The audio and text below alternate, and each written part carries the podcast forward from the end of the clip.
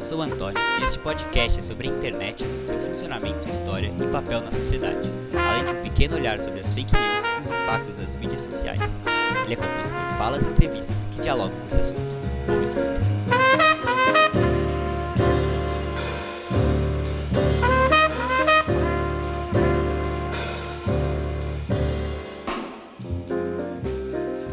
Nos dias de hoje, vivemos em um mundo completamente dependente da internet. Porém, apesar dessa dependência, são muitos os que nem ao menos sabem acerca de seu funcionamento e história. Portanto, devemos nos questionar sobre o que é a internet. Internet para mim é como um meio, um meio de comunicação e de basicamente conseguir informação muito rapidamente. Internet é uma rede de comunicações onde qualquer um pode postar e compartilhar qualquer coisa. Internet para mim é uma ferramenta muito uh, presente, né? Ao mesmo tempo que ela teve uma graça no encontro com ela, de você descobrir botões, caminhos, uh, shortcuts, o que fosse, ela teve lá uma função e, e, veio mesmo, né? Mesmo um Google, né? Você poder fazer uma pesquisa ou qualquer nome, você aperta qualquer artista, você vê a imagem, né? É um acesso muito rico. Eu não sei se é cultura, é uma coisa mais mesmo de um organismo, né? Uma coisa que passa a viver mesmo do teu lado, né? A internet é uma tecnologia que revolucionou os processos de produção, encurtou o espaço e o tempo e mudou, revolucionou também radicalmente as relações interpessoais e o desenvolvimento cognitivo psicológico de quem, de quem usa, né, de quem já nasceu ou de quem teve que se adaptar por causa dessa tecnologia. Acesso à informação, né, a gente tem um acesso muito mais imediato e muito mais rápido à informação do que a gente tinha na, na época pré-internet, né? E é isso. É, basicamente, para mim, a internet é um instrumento de trabalho com o qual eu não consigo viver né, sem hoje em dia. A internet é um sistema de redes de computadores globalmente interligados, servindo usuários no mundo inteiro. A internet é uma rede composta por várias outras redes, ligada por uma variedade de tecnologias de rede eletrônica, sem fio e ópticas. A internet utiliza um conjunto próprio de protocolos, conhecido como TCP/IP, TCP/IP é o conjunto de protocolos de comunicação entre os computadores em uma rede. Ele é composto pelo TCP e o IP. O TCP é o protocolo que verifica se todos os dados transmitidos estão corretos em ordem, já o IP é o endereço do dispositivo, a identificação, como se fosse um RG. A internet foi desenvolvida a partir de pesquisas militares durante a Guerra Fria com o propósito de evitar a quebra da rede de comunicação internas da nação, podendo assim descentralizar as informações. Por exemplo, caso o Pentágono fosse atingido, as informações contidas nele estariam a salvo, foi criada então a ARPANET, em português, Rede da Agência para Projetos de Pesquisa Avançada. A importância da internet para mim é fundamental porque eu uso todo dia, dia a dia. A internet é muito importante hoje em dia. Ela serve como meio de comunicação principal entre as pessoas. Com o avanço da internet e com a realização de que era necessária uma melhora nos atuais protocolos, a Organização Europeia para a Investigação Nuclear desenvolveu a World Wide Web, ou simplesmente Web, o que permitiu que a internet se tornasse algo ainda mais acessível às pessoas do mundo todo. Logo depois, foi criado o HTTPS, e os protocolos das redes foram sendo aprimorados, acarretando o que conhecemos hoje como internet. Uma das principais funções da internet é conhecida como hipertexto, que se refere a um texto ligado a outros conjuntos de informações. O hipertexto é um dos principais exemplos de como a internet é cíclica e infinita. É possível navegar por horas apenas através de hipertextos dentro de artigos. O hiperlink ou hiperligação é a função utilizada nos hipertextos para conectar dois artigos na internet. Pode conectar uma página a outra na web através de uma palavra ou frase. É graças ao hiperlink que é possível que os usuários possam realizar uma leitura dinâmica dos conteúdos que acharem necessários, facilitando muito as pesquisas e dando origem aos termos como surfar na internet. O sistema de documentos de mídia executados na internet é denominado de World Wide Web, ou para abreviar www. Os documentos podem estar na forma de vídeos, sons, hipertextos ou imagens. É utilizado em navegadores como Google, Firefox, Opera para descarregar informações e mostrá-las aos usuários. Seu desenvolvimento foi realizado por Tim Berners-Lee, físico britânico. Ele propôs um projeto baseado no hipertexto para facilitar a partilha de informações entre pesquisadores. A base para a comunicação do www é o protocolo de comunicação chamado de HTTP, ou Protocolo de Transferência de Hipertexto, que é responsável pela troca ou transferência desses hipertextos.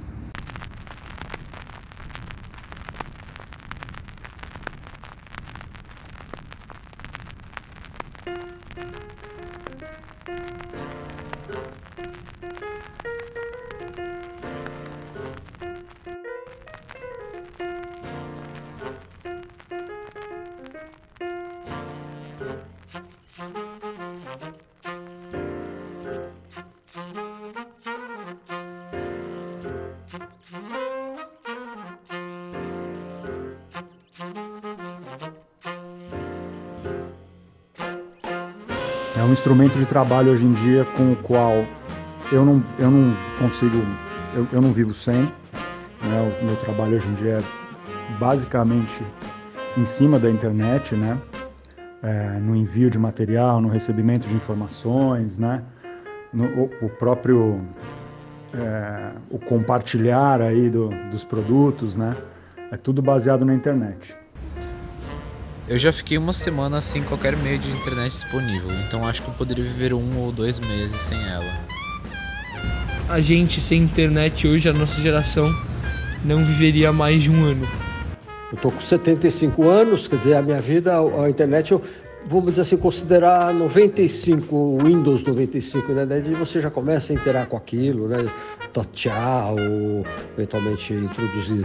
Mas antes disso, o que dizer? Daí é um outro mundo, né? Esse mundo que todos podem, de alguma forma, uh, ter alguma, alguma referência, música, literatura, ou mesmo cultura, essa coisa da, da cultura né, popular, do o mesmo homem exercendo, jogando, uh, interagindo com o seu mundo, né? Uma forma mais crua, mais simples, mas ao mesmo tempo um bate real, né? Eu acho que, na verdade, quando uh, veio a internet, uh, veio o computador, em outras palavras, eu não sabia nem onde era a letra R, sabe? Não sabia digitar meu nome, eu não tinha um currículo, não tinha absolutamente, eu era totalmente destituído né, de toda uma articulação dessa ordem. E a internet, o, o computador iniciou mesmo, né? Você vai lá, interage, mal e mal com as ferramentas, você tem ali um, a possibilidade de interagir com a coisa, né? Com as linguagem, com a estrutura. Enfim, era a vida, né? Sem, sem uma coisa, né? Depois que você conhece, como é que diz assim, o Giordano Bruno, um, ele era um filósofo, né? Ele foi queimado, né? Pela Inquisição e ele diz assim que viver é se distanciar de Deus, no sentido mesmo de que parece que cada vez mais a gente está longe do bem, né? De uma coisa mais reconhecida, né? Mas eu acho um desafio real do ser humano a imaginação era mais necessária, né? Tinha que se imaginar mais coisas, você tinha que achar mais caminhos internamente do que eventualmente apertando o botão, achando shortcut.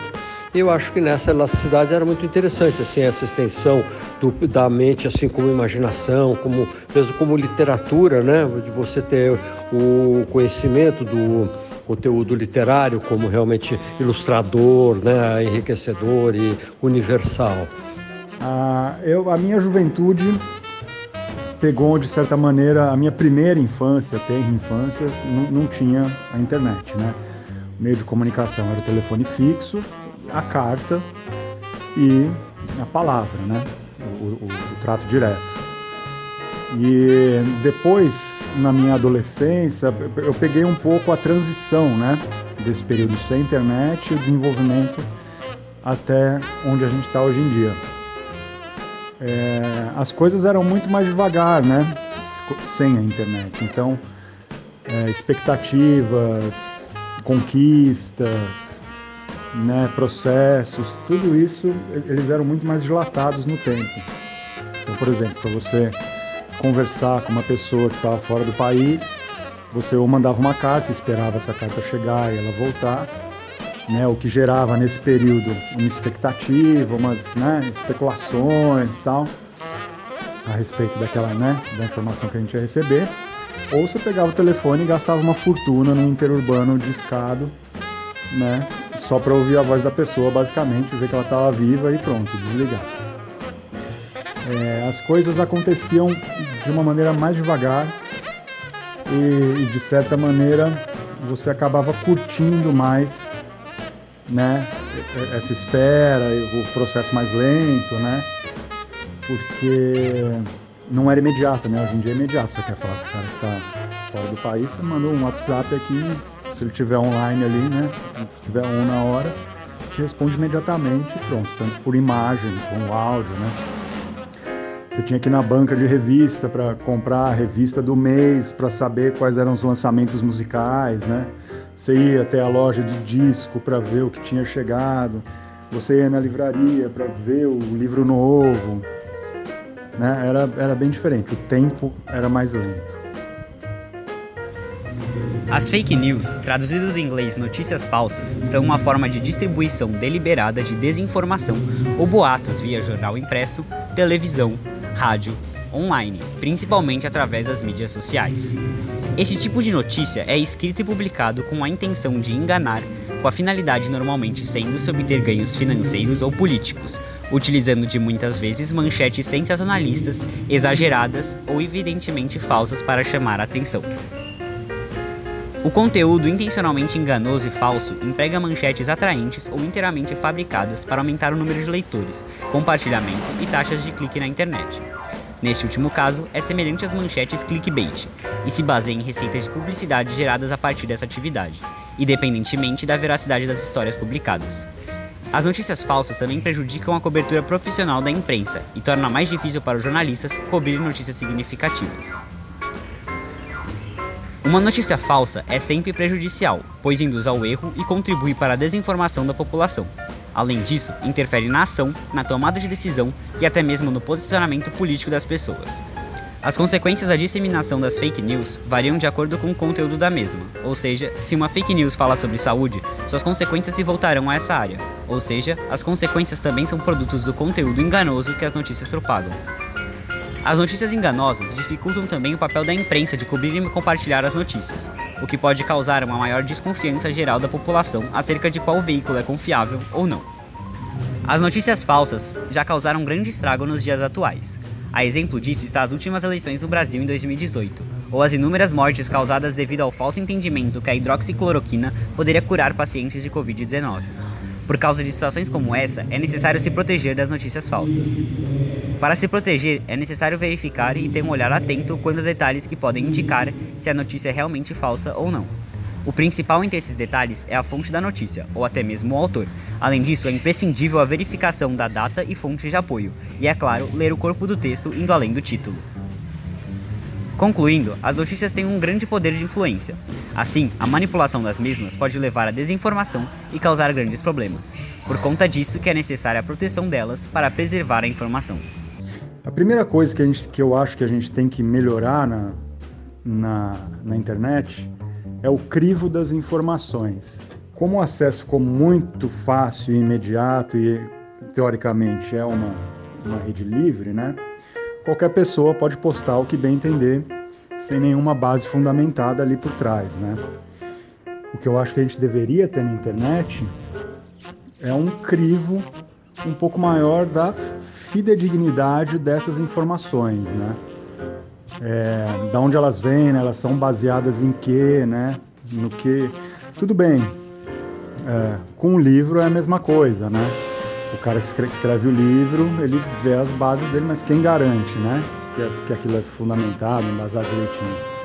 Mas a internet potencializou e amplificou isso daí ao, ao infinito, né? Então, o, o problema de qualquer informação poder ser verdade, para mim eu vejo um perigo aí.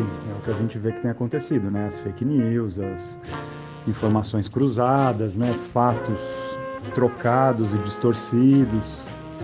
Fora isso, eu acho que a, a parte da, da relação interpessoal, que é fundamental né, para todo desenvolvimento psicológico do ser humano, ela é um pouco prejudicada, ela é bem prejudicada, né? Porque a partir do momento que você não tem que estar frente a frente com uma pessoa, você não tem o toque, você não tem o gestual, né?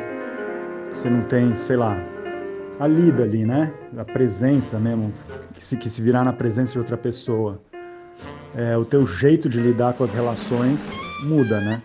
Você pode, de fato, fechar a câmera, ficar escondido e virar só um texto. Você é um texto, você não está botando a cara ali, né?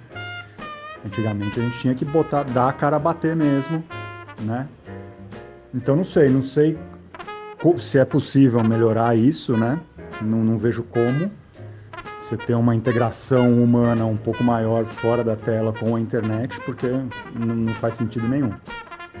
Mas é uma das coisas que eu acho que, que é, é um, um, dos lados da faca de dois gumes aí da internet, né? Pensa assim, eu vou, entro no Twitter, né?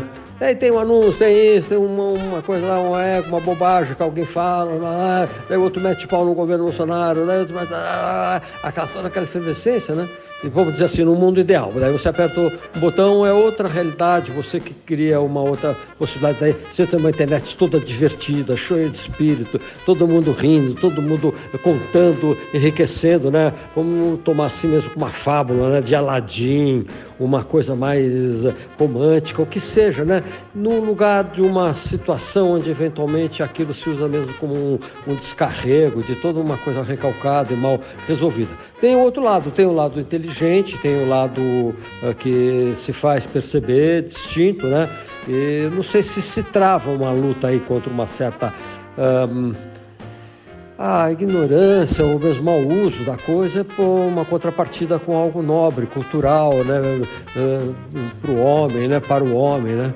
Mas uh, de qualquer forma eu entendo que melhorar você vai ser mesmo a pergunta vai cair para nós mesmos, né? O que nós podemos melhorar em nós mesmos, né? Para poder fazer um uso da internet uh, mais humano, mais valioso, né? Porque a internet você não vai mudar sozinha, mas nós, de alguma forma, como a própria pergunta faz, né? Quer dizer, o que pode ser feito não é realmente mais um trabalho interno, um conteúdo mais humanístico, mais justo, mais verdadeiro, menos preconceituoso que o homem possa ter dessa vida e que ele de alguma forma consiga ter uma voz, né? um lugar de fala, como se diz na internet.